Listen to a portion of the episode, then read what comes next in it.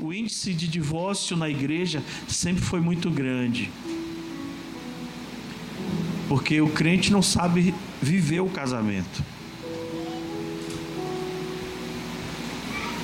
Às vezes o crente acha de que casamento é você sempre agradar e ser agradado. Casamento não é só isso, casamento é mexer é um mexendo na ferida do outro. Casamento é tratamento, irmãos. Pastor, mas casar não é bom? Casar é bom. Mas dói. Casamento mexe. E aí vem uma pandemia, coloca todo mundo dentro de casa, os casais ficaram juntos. Talvez tem casais que nunca viveram isso, de estar junto todos os dias.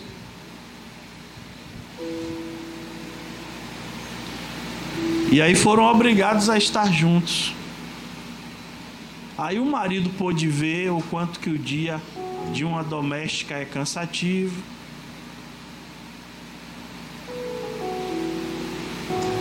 E aí ele pôde ouvir mais as queixas da mulher,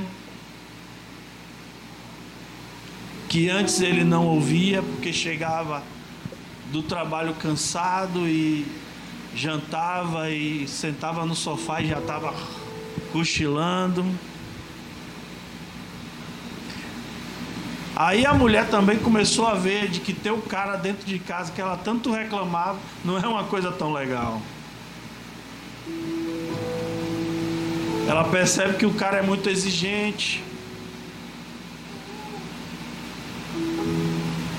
E aí começou a haver desajustes nos lares.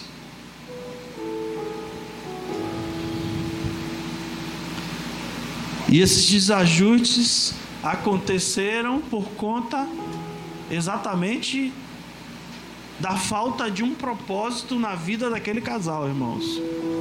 É por isso que eu estou citando dessa forma.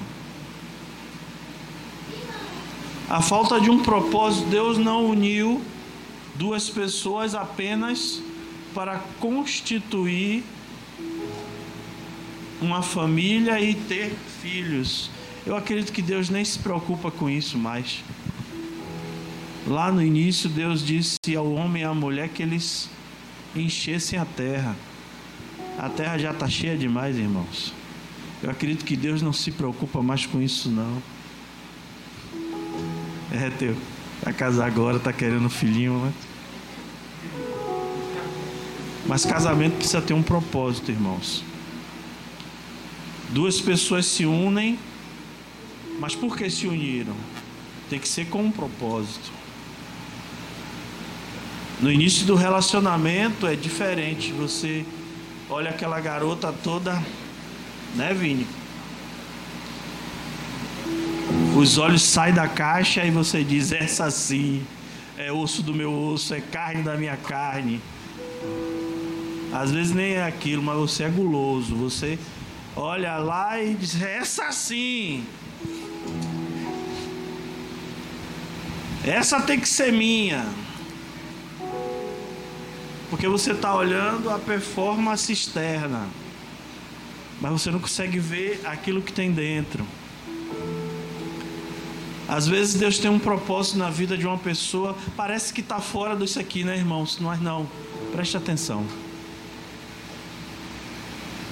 Às vezes Deus tem um propósito, um projeto na vida de uma pessoa e essa pessoa termina se juntando com outra pessoa que não está inserida nesse projeto, nesse propósito, isso é um desastre. Porque aí você vai perder um tempo para converter aquela pessoa ao propósito. E enquanto você está trabalhando para converter aquela pessoa ao propósito, o propósito vai deixando de acontecer porque a gente não se preocupa, Deus. O que é que o Senhor tem preparado para mim? A gente não tem essa preocupação. A gente vai pelo olho mesmo. Essa sim. Esse sim. E às vezes Deus tem um propósito na sua vida de que naquela caminhada você vai encontrar a pessoa certa. Mas você é apressado. Você quer aqui e agora. E aí você termina embolando a sua vida. Isso é tudo, irmão. Estou falando primeiro do casamento, mas vou falar de outras coisas também.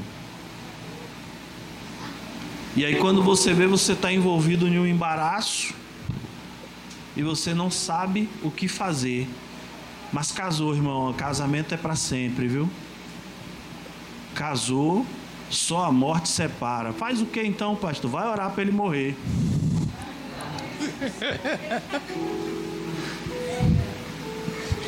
Não tem outra saída, irmão. Não presta, vai orar para morrer, porque só a morte separa. Só a morte separa. Casou, escolheu, você fez a escolha, não esperou Deus escolher. Mas Deus é casamenteiro? Não, Deus não é casamenteiro, mas Deus tem propósitos. E Deus, quando dá um propósito na vida de alguém, Ele prepara alguém com o mesmo propósito. Amém, irmãos? É por isso que ele disse que julgo desigual não é admissível. Por quê? Não há unção de propósito. Não há. E aí o casamento vira uma verdadeira desgraça um ambiente sem graça, sem a graça de Deus. Aí a, o propósito de Deus fica de lado e você vai ter que trabalhar no propósito de um se converter ao outro, para poder viver um só propósito.